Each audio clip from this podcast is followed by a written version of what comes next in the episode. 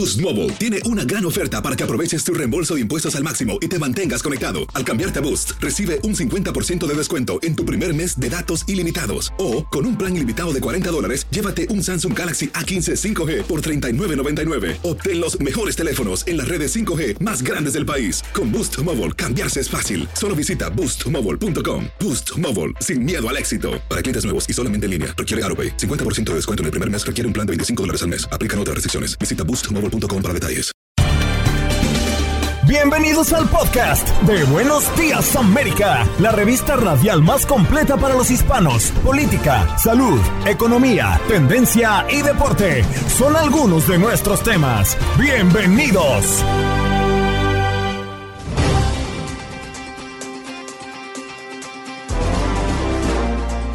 Hoy en Buenos Días América conversamos con Pedro Rojas, nuestro corresponsal de Univisión en la Casa Blanca, para hablar qué es noticia desde Washington, D.C. Jorge Godínez, el director de World Remit, para hablar del año pasado que durante el mes de mayo solo hacia México se movieron 4 mil 515 millones de dólares en remesas, cifra histórica impulsada por el llamado efecto del Día de las Madres, que hizo que las remesas se dispararan un 31% en comparación con el año anterior. Liliana Zambrano nos acompañó el día de hoy, maestra en metacognición, cómo programar el subconsciente en la gestación a través del PNL, programación neurolingüística los tres alimentos que deberían estar prohibidos. Nos habla Nutri Guillermo, Pérez Navarrete.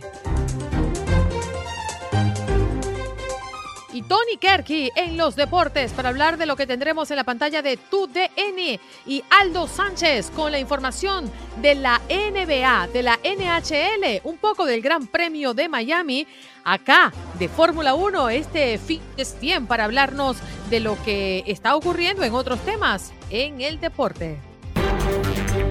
¿Qué pasó? ¿Qué pasó? ¿Qué pasó? Mientras usted dormía. Mientras usted dormía. La policía advierte que la oficial de prisiones que huye con un recluso de Alabama puede haber cambiado su aspecto físico. Vicky White, quien desde el pasado viernes huye junto a Casey White, por cierto, no son familias, un peligroso preso al que ayudó a escapar, puede haber teñido su cabello de negro. Eso es lo que advierte el servicio de aguaciles en Estados Unidos. Garrapata de la estrella solitaria que causa alergia de por vida a la carne roja se propaga en Estados Unidos, ya llegó a toda la región. Una mordida de la, de la garrapata de la estrella solitaria basta para causar alergia irreversible a la carne en algunas personas, algo para lo que todavía no hay cura. Y esa es apenas una de la larga lista de problemas de salud a la que está asociada. Mm. Vamos a hablar también del desempleo en Estados Unidos que se mantiene en 3.6% en abril tras la creación de 428 mil nuevos trabajos. La previsión de los analistas era que la tasa de desempleo bajara a su mínimo desde febrero de 2020, antes de la pandemia, con un 3.5%. El mercado laboral de Estados Unidos lleva ya un año completo en recuperación. Y hablando de cifras también relacionadas con la pandemia, escuchen este anuncio de la Organización Mundial de la Salud. Unas 15 millones de personas han muerto durante la pandemia, casi tres veces más de los datos globales reportados. Los datos totales a nivel mundial incluyen muertes por efectos indirectos de la pandemia de coronavirus en estos últimos dos años. También es noticia y nos vamos a nuestras ciudades. Dan de alta policía de Nueva York apuñalado por un hombre en Coney Island. El agente fue herido eh, en una mano mientras forzajeaba con un hombre de 57 años a quien le había pedido que moviera su vehículo porque estaba obstaculizando el tráfico. Un año bastante trágico. Al menos 66 migrantes han muerto ahogados tratando de cruzar el río Bravo hacia Estados Unidos. Autoridades de Piedras Negras, México, revelaron que en lo corrido del año 2022 han recuperado los cuerpos de 66 migrantes que murieron ahogados tratando de alcanzar el sueño americano. José Contreras, comandante local de la Protección Civil, asegura que este es el año en el que más muertes se han registrado en la última década. Debido a la situación, autoridades mexicanas y estadounidenses aumentaron los patrullajes en los alrededores del río Bravo. También es noticia, niño atacado por un coyote despertó animado y contento en el hospital, dice su padre. Newton Thomas, el padre del niño, compartió que aunque las heridas del menor son muy fuertes, lo llevaron a un salón donde hay juguetes y estuvo bastante contento. Trump sugirió en 2020 lanzar misiles a México para destruir laboratorios de drogas, asegura exsecretario de Defensa en libro de memorias. Un avance del libro Un juramento sagrado, escrito por el exfuncionario de defensa Mark Expert, fue publicado por el diario The New York Times. En la publicación se detallan varios momentos que el exsecretario mantuvo con Donald Trump y que lo dejaron casi sin palabra.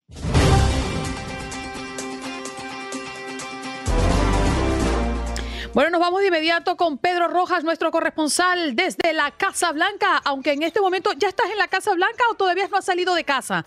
Estoy en la Casa Roja. Oye, qué maravilla, la Casa Roja. ¿Qué tal, Pedrito? Un gran saludo para ustedes. Feliz viernes.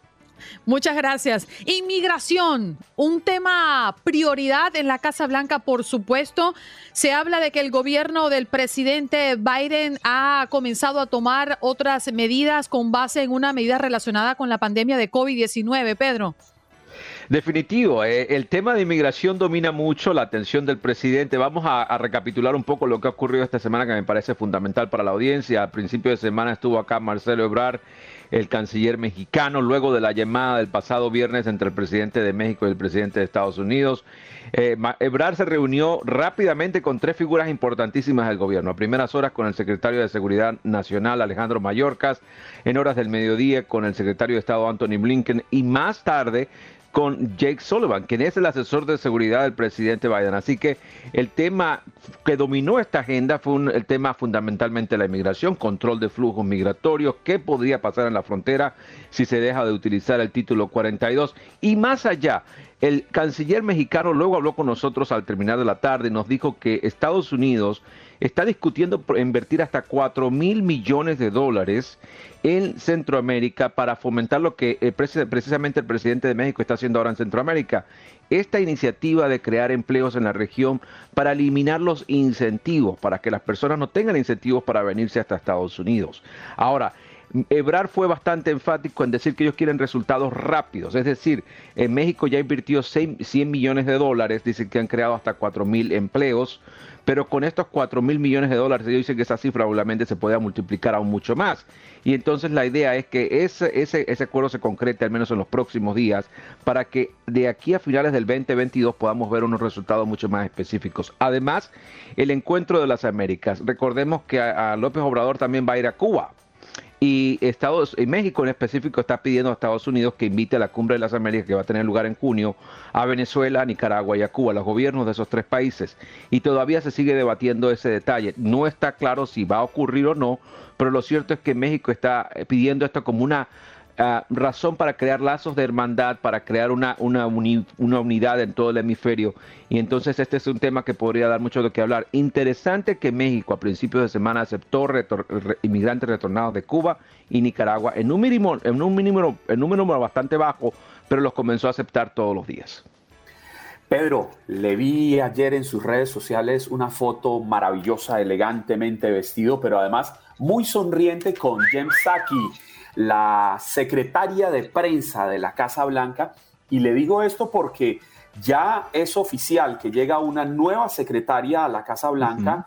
Se trata eh, de Karine Jean-Pierre y increíblemente seguimos dando pasos de avanzada.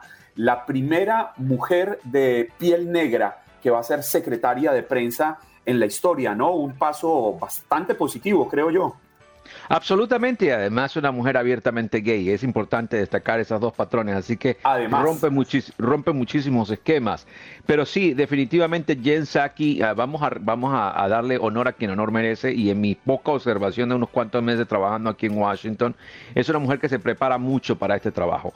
Ah, ah, sí nos gustaría que las ruedas de prensa fueran un poco más temprano en las tardes, nos facilitaría muchísimo más la labor.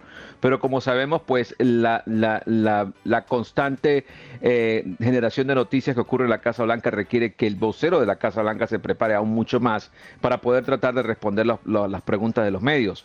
Ah, esperamos que con este nuevo avance veamos una Casa Blanca quizás muchísimo más diversa, veamos incluso una prensa muchísimo más diversa. Vamos a, vamos a, estamos muy atentos a lo que va a ocurrir después del 13 de mayo, pero definitivamente este es un avance. Jean-Pierre es una mujer muy preparada, ha sido profesora universitaria también, activista por muchos años, así que eh, eh, es un proceso interesante de cambio y además ocurre en un momento muy crítico para el gobierno del presidente Biden cuando se preparan a las elecciones de medio término. El gobierno del presidente Biden viene tratando de mejorar su imagen. El presidente está viajando a todas partes. Hoy va a estar en Cincinnati, Ohio, hablando de la creación de trabajos en empresas de manufactura.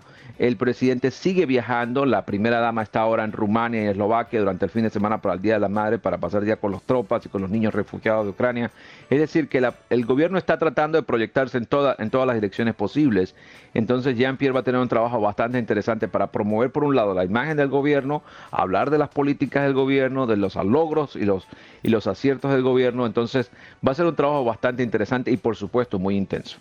Pero Pedro, además, si me permite, Andreina, además, tras el nombramiento de Ketanji Brown Jackson como integrante de la Corte Suprema de Justicia y con esta nueva llegada de una mujer afroamericana, pues el presidente Biden está dejando bastante claro que su apoyo a las minorías es bastante grande. Sí, él lo decía ayer justamente, Juan Carlos, en el evento de celebración del 5 de mayo, que él quiere que su gobierno se vea más como más cercano a lo que luce Estados Unidos demográficamente hablando es decir, un país lleno de múltiples minorías, de múltiples riquezas culturales.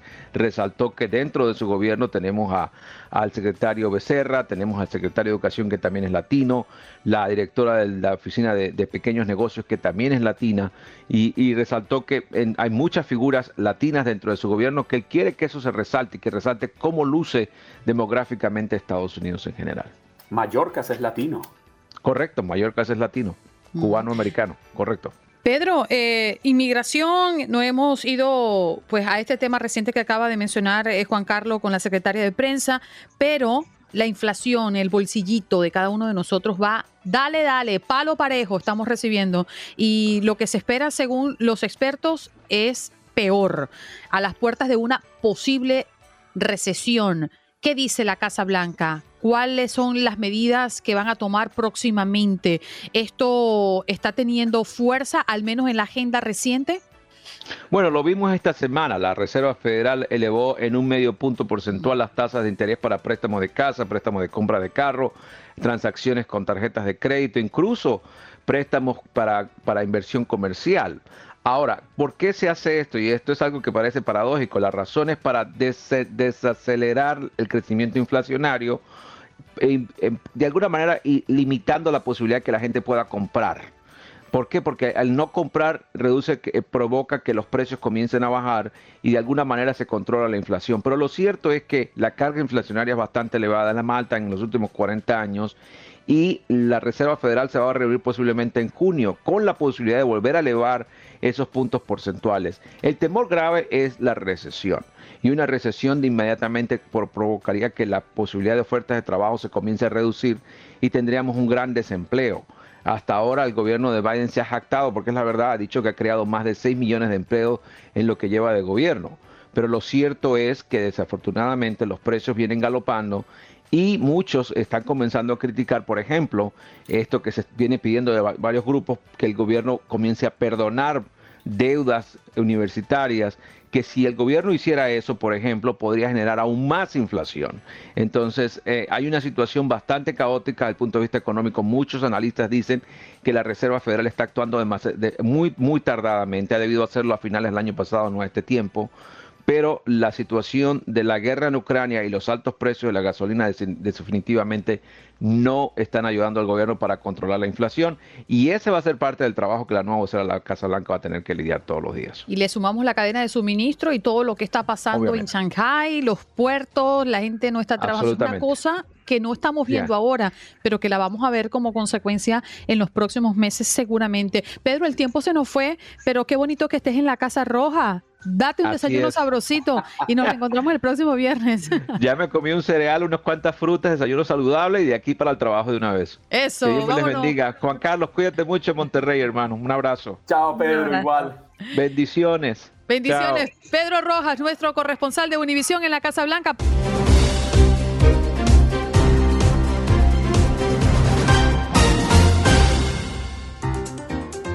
Bueno, mientras que usted se le ocurre algo en el camino, vámonos con nuestro próximo invitado. Él es Jorge Godínez, el director de World Remit, que está con nosotros para hablar del año pasado durante el mes de mayo, solo hacia México. Se movieron 4.515 millones de dólares en remesas, cifra histórica impulsada por el llamado efecto del Día de las Madres. ¿Qué hizo que las remesas se dispararan un 31% en comparación al año anterior? Jorge, gracias por estar con nosotros.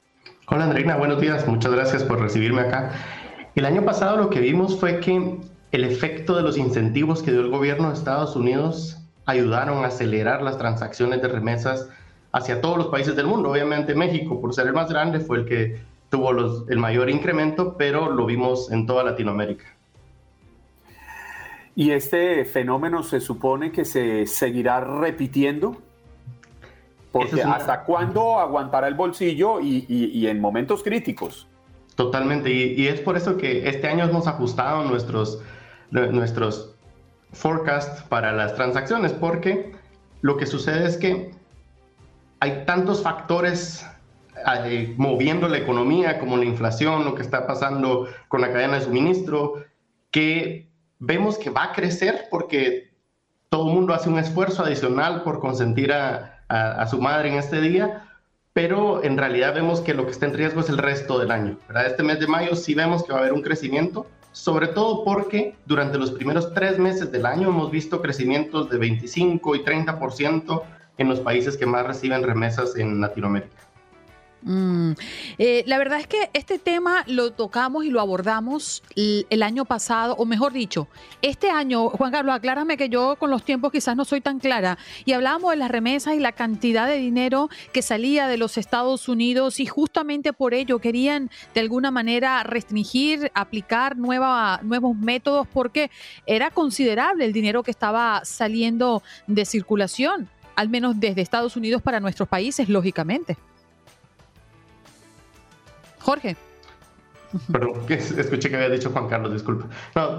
creo que algo que es importante resaltar es que si bien el monto total de las remesas es una suma eh, bastante importante, cuando ya nos vamos al individuo como tal, que su objetivo es migrar para, para generar un beneficio para sus familiares en el país de origen, lo que logran enviar oscila entre el 10 y el 20% de los ingresos. Quiere decir que el 80% de lo que ganan se queda dentro de la economía de Estados Unidos, lo utilizan para pagar su renta, lo utilizan para pagar por su alimentación, por su transporte. Entonces, desde la perspectiva de, del perfil migratorio, lo que vemos es que eh, es un monto importante, pero no necesariamente es un monto que esté dañando la economía dentro de los Estados Unidos. Pero además lo que nos termina demostrando, creería yo, yéndonos hacia el lado humano, es que el arraigo del latinoamericano en Estados Unidos es muy fuerte. Además, el vínculo que lo conecta con su familia, con ese anhelo de ayudar a quienes están allá en Latinoamérica pasando necesidades. Creímos que en la época de la pandemia iba a bajar sustancialmente el envío de dineros, pero no fue así. Por el contrario, se esforzaron mucho más para en esos momentos de crisis ayudar a los suyos. Es correcto, hemos visto que el, envío de remesas como tal es bastante resiliente, es decir, que a pesar de los, de los inconvenientes que existan, siempre se hace un esfuerzo para, pues, para ayudar a subsistir a las familias en los países de origen, porque en realidad las remesas son salvavidas para los países latinoamericanos que las reciben. Sí, señor. Oye, Jorge, gracias por estar con nosotros esta mañana. ¿eh? Un tema muy importante porque uno cree que el Día de las Madres a veces también lo, lo tachamos como un día netamente comercial, pero sigue siendo comercial, porque vemos cómo aumentan las cifras de las remesas eh, para esta semana previo al Día de las Madres el próximo domingo. Gracias por compartir con nosotros esos datos. A la orden, con mucho gusto. Que tengan un feliz día. Gracias. Feliz día. Allí conversábamos con Jorge Godínez, quien es el director de World Remit, que hablaba hoy del año pasado haciendo comparación de las remesas hacia México. Se movieron eh, 4.515 millones de dólares en remesa y las cifras son históricas impulsadas por el efecto del Día de las Madres. Nos vamos de inmediato con Liliana Plasencia. Ella es maestra en metacognición. Espero haberlo dicho bien. Liliana, buenos días, ¿qué tal? Muy buenos días para todos. Un placer estar en esta mesa de trabajo tan linda y para todas las personas que se están conectando con nosotros. Oye, bien interesante que tú eres una experta en PNL, programación neurolingüística. ¿Cómo programar el subconsciente en la gestación a través de, podríamos llamar, metodología? Sí, el, el, cerebro humano se programa con todo lo que pensamos, con todo lo que hablamos, y en esas cuatro, eh, digamos así, primer, primer trimestre, podemos em, encontrar que hay una diferenciación entre las células de todo el cuerpo y las células del cerebro humano. Entonces los estudios nos están diciendo que una mamita a los tres meses podría comenzar a trabajar inmensamente, a estimular eh, la, la, respuesta con el bebecito. ¿Cómo te parece? Interesante. ¿Qué pasó, Carlito? él, se queda pensando, Juan Carlos, nuestro parcero colombiano, él se queda pensando porque él no sabe si va a programar su próximo muchacho.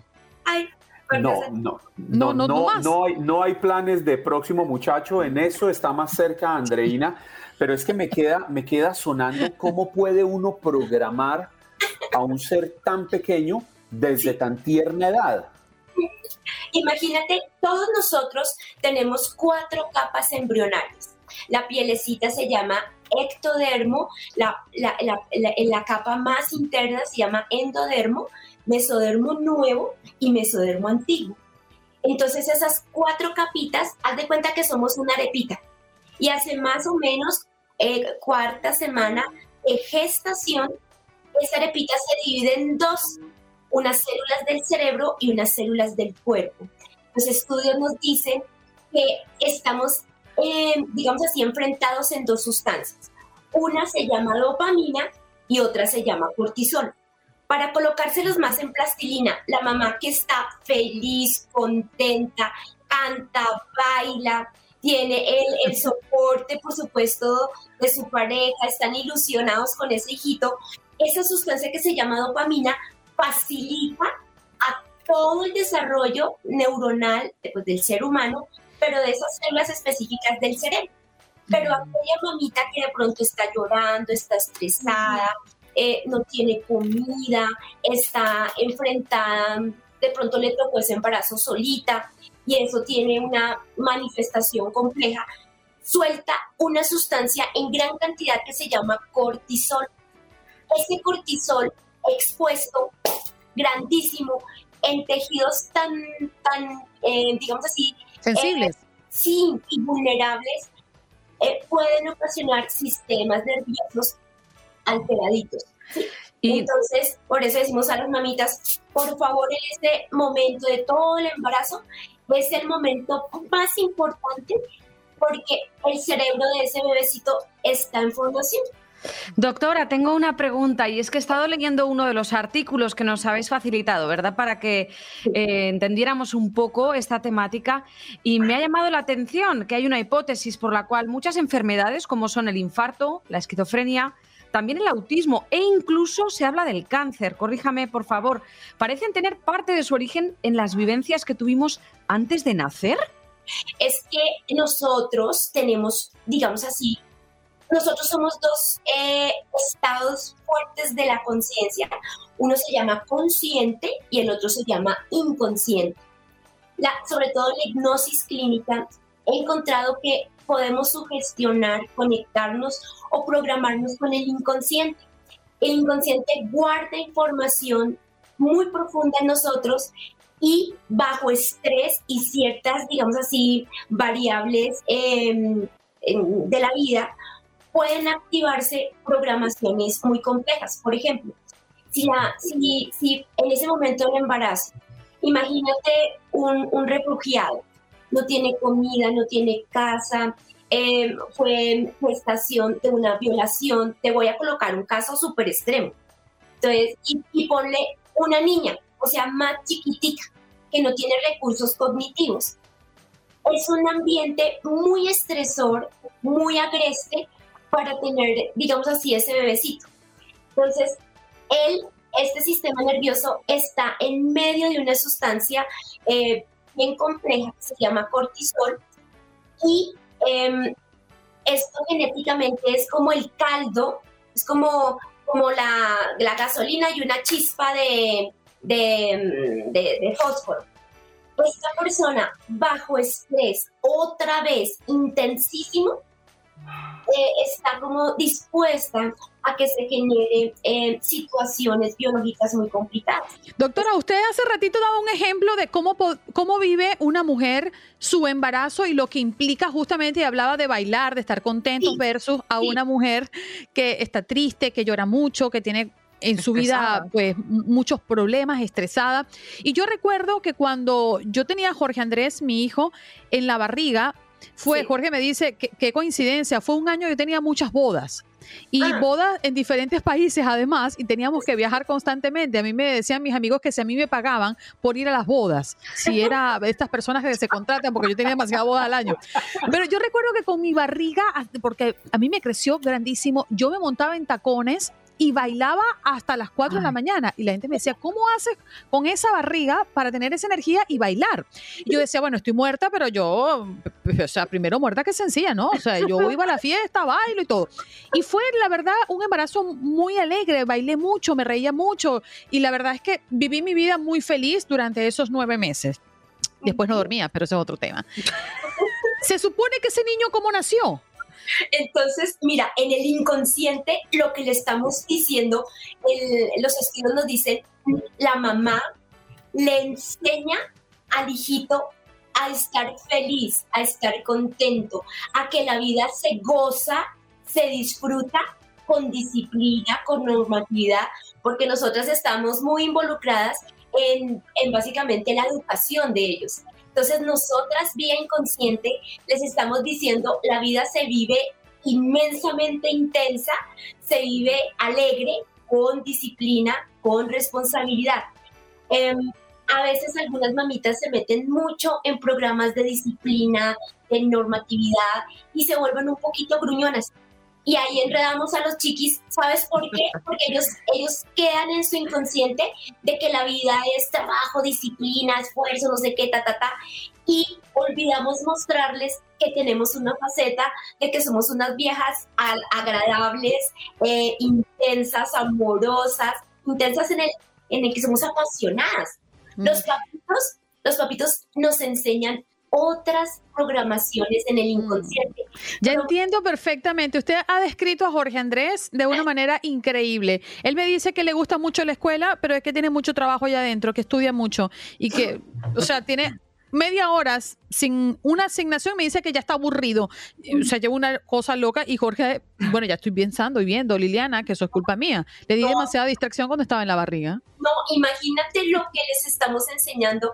Mira, festejamos el Día de las Madres eh, eh, porque nosotras les estamos eh, enseñando el amor incondicional. Arriesgamos la vida para que esas criaturas estén en este plan. Liliana, me quedan 20 segundos. ¿Podrías compartir con nosotros tus redes, dónde ubicarte? Claro que sí. Liliana Zambrano, Acella, P de papá, N de niño, L de luz. Bien, gracias, doctora. Gracias, una Liliana, muy amable. Doctora Liliana Zambrano, gracias por estar con nosotros. Ya volvemos.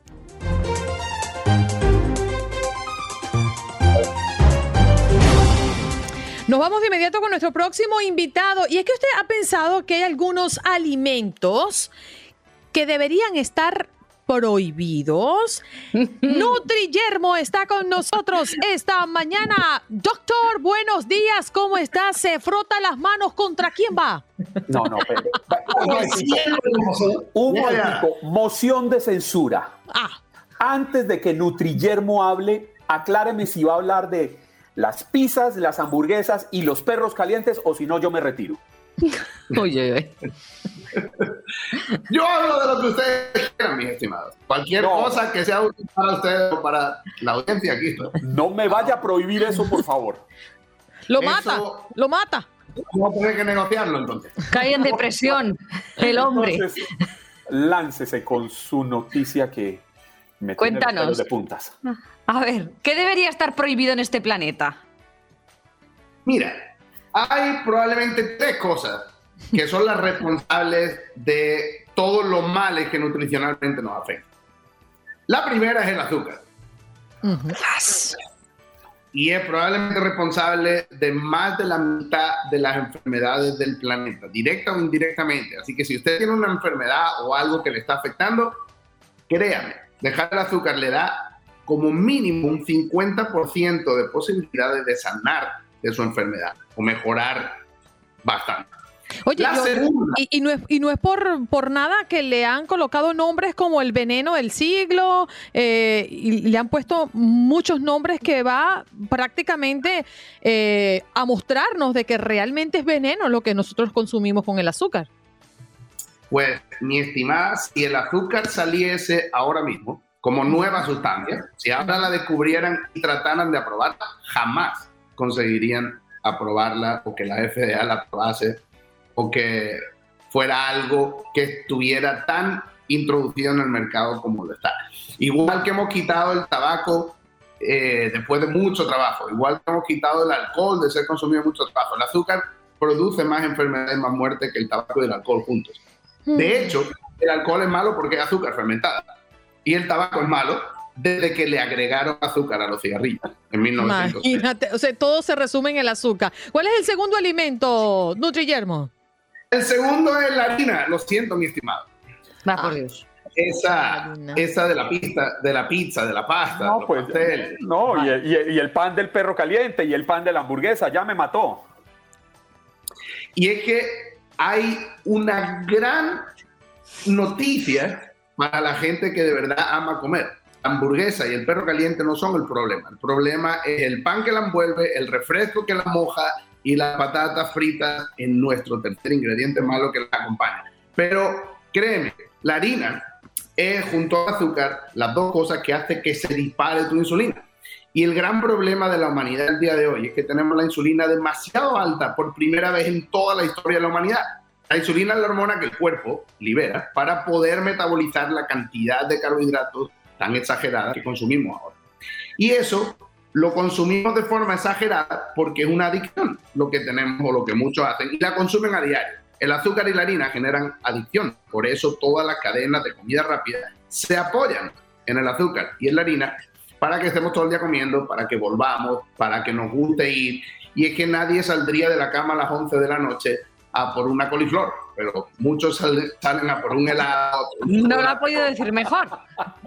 Y además, eh, Guillermo, Guillermo, ¿cómo afectan, eh, corrígeme si me equivoco, estos procesados, la harina y el azúcar, en el desarrollo de estrés, ansiedad e insomnio? En todo. Imagínate ¿Qué, puede hacer que una persona vaya a comer a una cadena de este tipo? No sé si se puede decir, pero ya lo voy a decir. ya lo dijiste. ¿Qué más da? Todo el mundo sabe que es malo a nadie le resulta una noticia, no sé, devastadora que de repente McDonald's, Burger King, y todas esas cosas se llaman. Pero la gente va. ¿Va por qué? Porque el cuerpo se lo pide. ¿Por qué se lo pide? Porque el azúcar te hace liberar dopamina y la harina te hace liberar serotonina. Dos hormonas que nos gusta liberar, que nuestro cerebro recuerda la última vez que la liberamos y por qué fue que nos lo pide de nuevo porque nuestro, nuestro cerebro no es tonto. Pero por eso todas las harinas, todas las harinas a ver, ninguna harina es buena, pero hay harinas menos malas. Alégranos el viernes, la de, la de almendras. La de almendras, la, harina, la, harina, la harina con carne en el medio y salsitas y papitas y quesito, esa no es mala. Pues, depende si la harina es de, de, una, ¿cómo se llama esas tortillas? Como esas tortillas mexicanas, que son así finitas. Que son de maíz. La de maíz. Si le, si le quieres poner una de esas, dale, pero no se te olvide que harina de maíz es lo que come el 100% de los animales de engorde del planeta. Si, y si a un cerdo se la damos para que engorde, a nosotros no nos va a desgastar. Mm, con razón. Ah, comiste mucho de eso hoy en México, ¿no, Juan Carlos? Por eso estoy así cachetoncito. No. Él, no está, él no está gordo, está inflado. ¿Y cuál es el tercer eh, alimento, Nutrillermo? El tercer alimento son los aceites vegetales, o mejor dicho, los aceites de semilla encabezados por el aceite de soja seguido por el aceite de maíz, el aceite de canola y todos esos aceites llamados vegetales, que supuestamente son muy buenos para la salud porque son libres de colesterol, pero que ahora sabemos que no por ser libres de colesterol son nada buenos para ti. Esos son los que junto al azúcar y a la harina hacen una reacción que hace que tu inflamación suba hasta el infinito, que se produzca la enfermedad cardiovascular, que no es resultado del colesterol que uno come, ni de los huevos, ni de las yemas, ni de la grasa animal insaturada, sino de esa grasa poliinsaturada, de esos aceites que lamentablemente se usan en todo restaurante o lugar de comida, de venta de comida sobre la faz de la tierra. Ya cada vez, gracias a Dios, menos gente consume en su casa esos aceites de soja, maíz o el, el mazola, el crisco y todo eso que lleva envenenando a la humanidad y matando gente, literalmente matando gente durante décadas. Pero lamentablemente no existe todavía una normativa que obliga a los restaurantes a no usar esos aceites que sabemos que son eh, altamente procesados. o sea, que el mejor aceite el mejor aceite que... podemos usar es el de oliva, al fin y al cabo. Bueno, depende un poco de dónde seas. Si tú eres de un lugar como yo, que soy de Málaga, que es pleno Mediterráneo, o eres de un lugar de Grecia, de Italia, o de algún sitio donde ese aceite se ha consumido toda la vida, eso es mejor para ti que alguien que lo consuma, que te digo, en Bolivia, que no hay tradición de eso uno tiene que consumir la grasa que consumieron sus antepasados. Hay una grasa, la grasa de cerdo o la grasa de, vaca, lo que aquí en Estados Unidos llaman beef tallow o, lo que llaman lard. Ese tipo de grasas animales son históricamente muy apegadas a, nosotros. Nosotros, nuestros abuelos usaban grasa de cochino casi para todo. Nuestro cuerpo está habituado a ella. El problema es cuando mezcla el azúcar con esas grasas animales. Entonces, lo que han hecho es culpar a las grasas animales del incendio que se produce a juntar grasa animal y azúcar. Pero eso es lo mismo que si te pones a cortar todos los bosques, porque claro, si le acercas fuego al bosque se incendia. Entonces, en vez de cuidarlo del fuego, vamos a cortar los árboles. Vamos a quitar el bosque de ahí.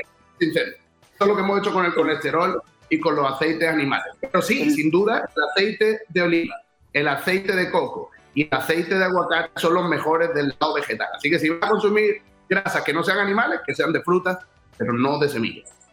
El tiempo se nos está acabando rápidamente, pero no quisiera dejarlo ir porque quedo con una preocupación y es que todo pareciera indicar que hoy todo o es dañino o engorda o deforma pero ¿cómo lograr el punto de equilibrio? Porque pues usted no me puede quitar la hamburguesa. Claro, lo mío es eh, una broma, yo no como hamburguesas todos los días, esto es mm. dos, tres veces al mes. Eh, tampoco como pizzas todos los días, tampoco como hot dogs todos los días, pero pues no podemos empezar a quitar estas cosas que son tan ricas. Creo que el éxito radica en mesura, mesura. Bueno, ese consejo de la mesura no ha funcionado durante los últimos 20 o 30 años, porque la gente toma la mesura como libertinaje al final y se pasa.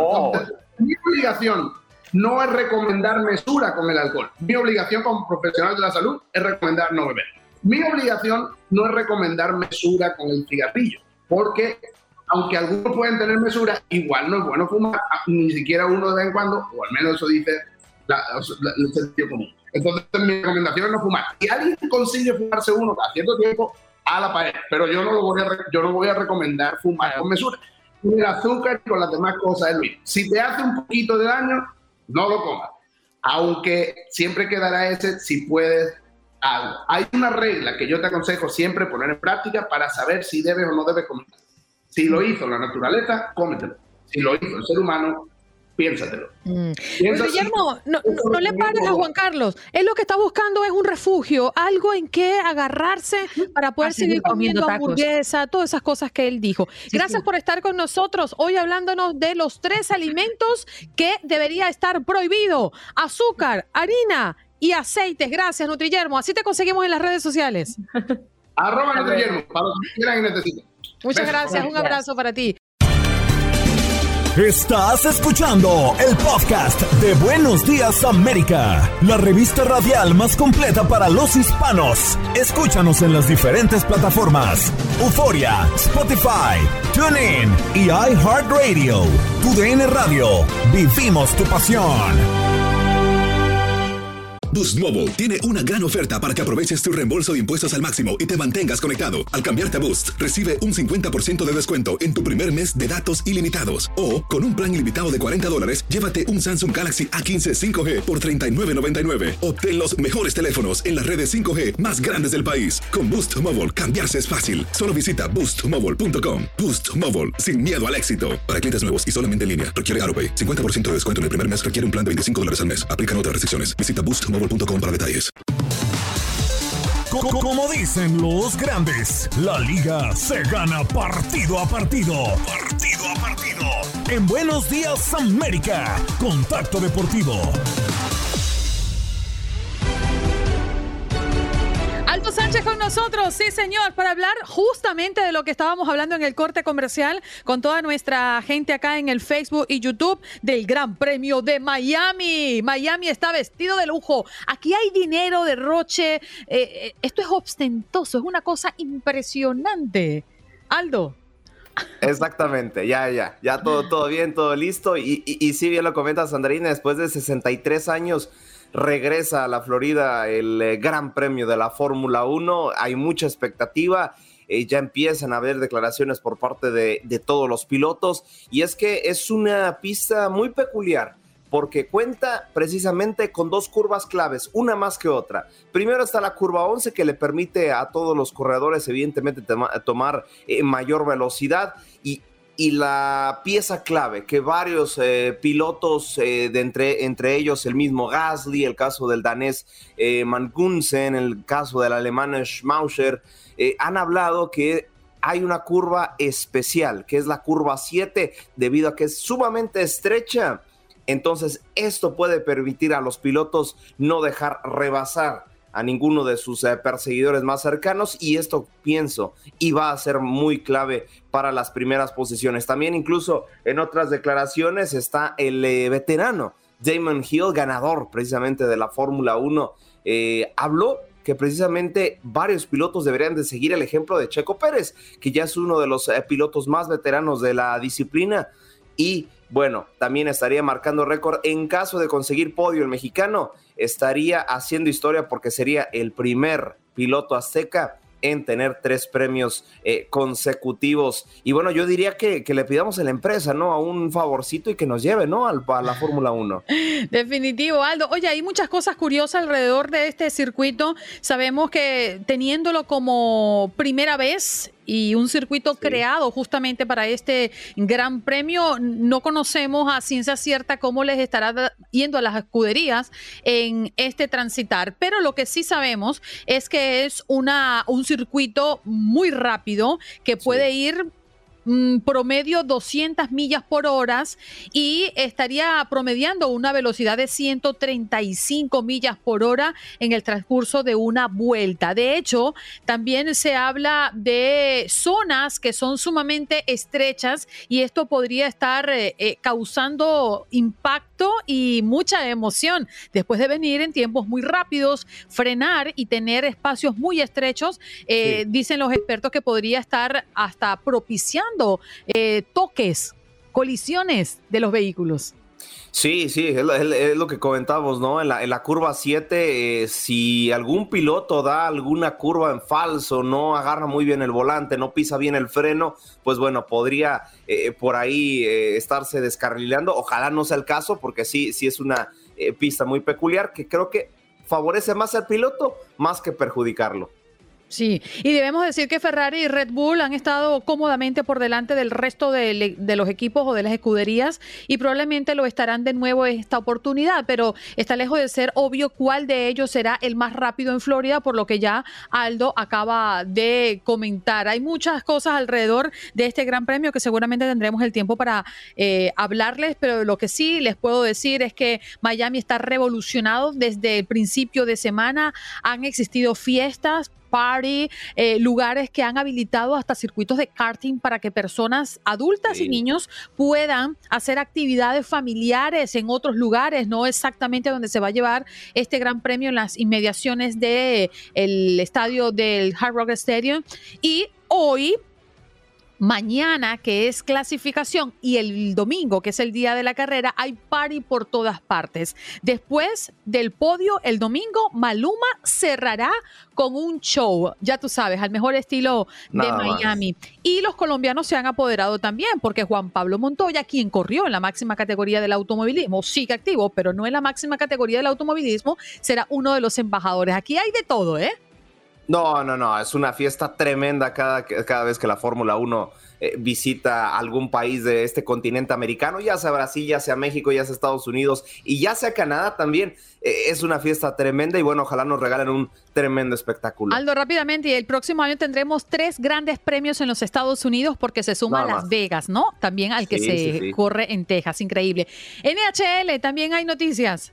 Sí, claro, hay que pedir una acreditación para ir a los tres premios de, de, la Fórmula 1 en Estados Unidos, pero bueno, bien lo comenta Sandrina, también hay actividad de la NHL porque, bueno, se siguen jugando los playoffs, están cada vez más cerrados y es el caso de los pingüinos, ¿no? De, de Pittsburgh que perdieron en casa 5 por 2 frente a los llaneros de Nueva York, ya empataron la serie 1 por 1 está reñido y está ah, muy grande la expectativa para el juego número 3. Las Panteras de Miami lograron remontar un marcador adverso y, terminan ganando partidos 5 por 1 frente a los capitalinos de Washington.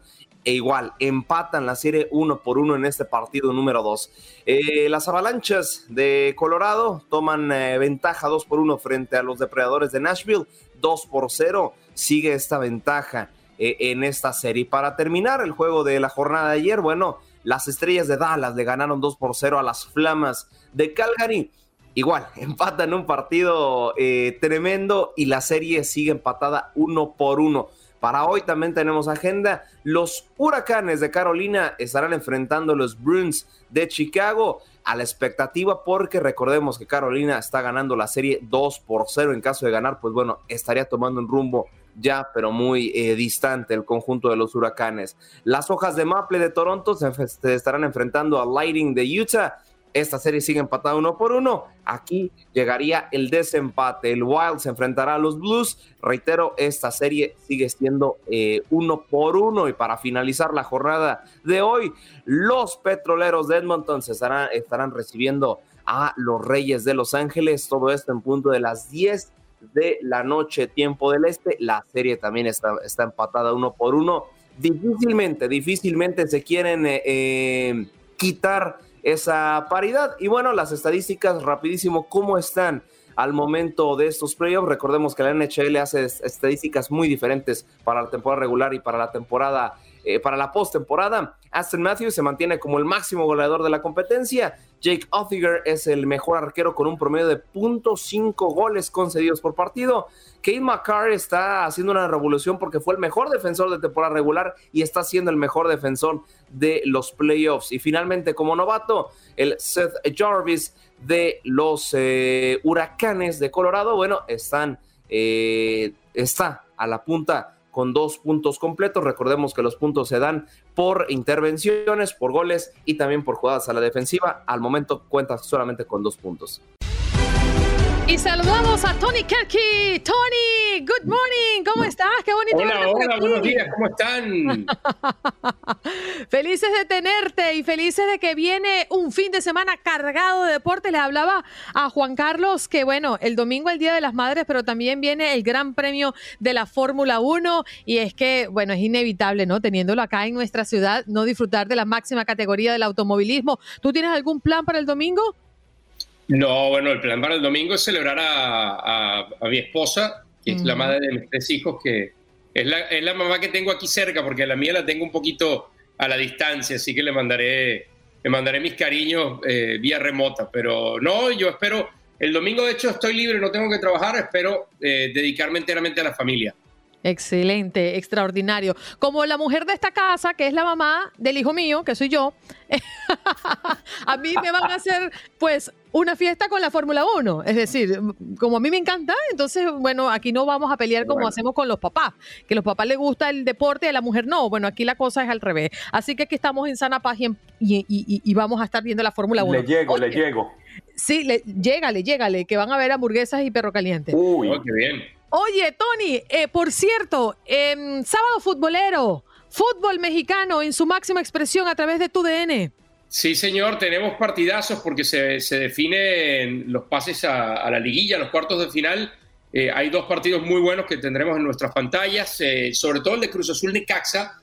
Cruz Azul fue campeón hace dos torneos después de eh, más de 20 años sin serlo y, generó mucha expectativa, mucha ilusión en su afición y, de repente se ha caído. En el último torneo no, no le fue bien y en este torneo había arrancado bien, con refuerzos, se fue apagando y, eso es lo, lo, que pasa con este formato de competencia, ¿no? Que, que al final, si no llegas bien, aunque hayas arrancado bien, hayas hecho muchos puntos, si no llegas bien a esa fase eh, definitiva donde ya los duelos son de eliminación directa, eh, te, puedes, te puedes ir eh, por la puerta de atrás. Le toca enfrentar a un Necaxa, que fue todo lo contrario, que empezó mal, que cambió de técnico y que ahora anda bastante bien, que está jugando un, un fútbol muy interesante. Entonces, ese es un muy buen partido que tendremos a las 6.45 a través de Univisión y TUDN eh, hora del este.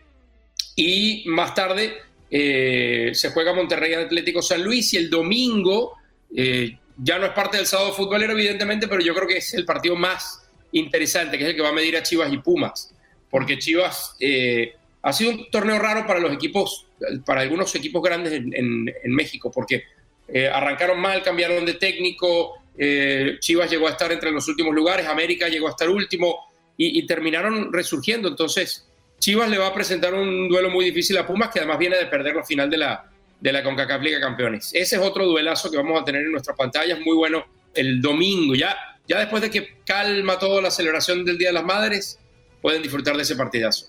Relax, relax, porque va a ser las 8 y 15, como dice Tony, em, de la noche, hora del este, y ya habrá pasado el torbellino de las mamás, las mamás abriendo regalos, cansadas, acostando a los muchachitos a que vayan a dormir, porque es colegio el día siguiente, y nos podemos relajar para ver eh, Guadalajara Pumas a esa hora. Oye, Tony, me encantó verte de nuevo. Espero que este reencuentro siga ocurriendo. Igual, igual, claro que sí, Andreina. Un saludo, un abrazo a, a todos los que escuchas. Seguro. Tony Kerky con nosotros acá en Buenos Días América de Costa a Costa contándonos qué va a pasar en las pantallas de Univisión y de TUDN a propósito del fútbol mexicano.